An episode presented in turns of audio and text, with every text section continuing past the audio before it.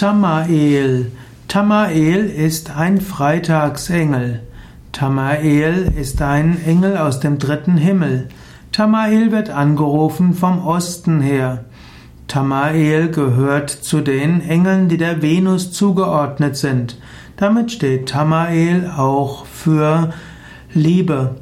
Tamael ist einer derjenigen, die alle, die am Freitag geboren sind, Kraft gibt. Tamael ist ein Engel, der helfen kann, die Augen zu öffnen und die Schönheit der Natur zu sehen.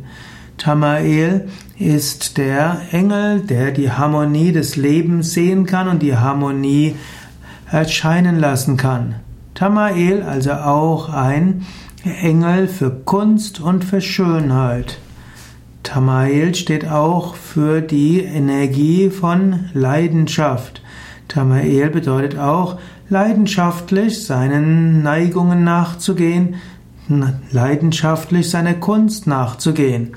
Also Tamael, ein Schutzengel für Kunst, für Künstler, für Schönheit und dafür, dass wir in der Schönheit Gott sehen können.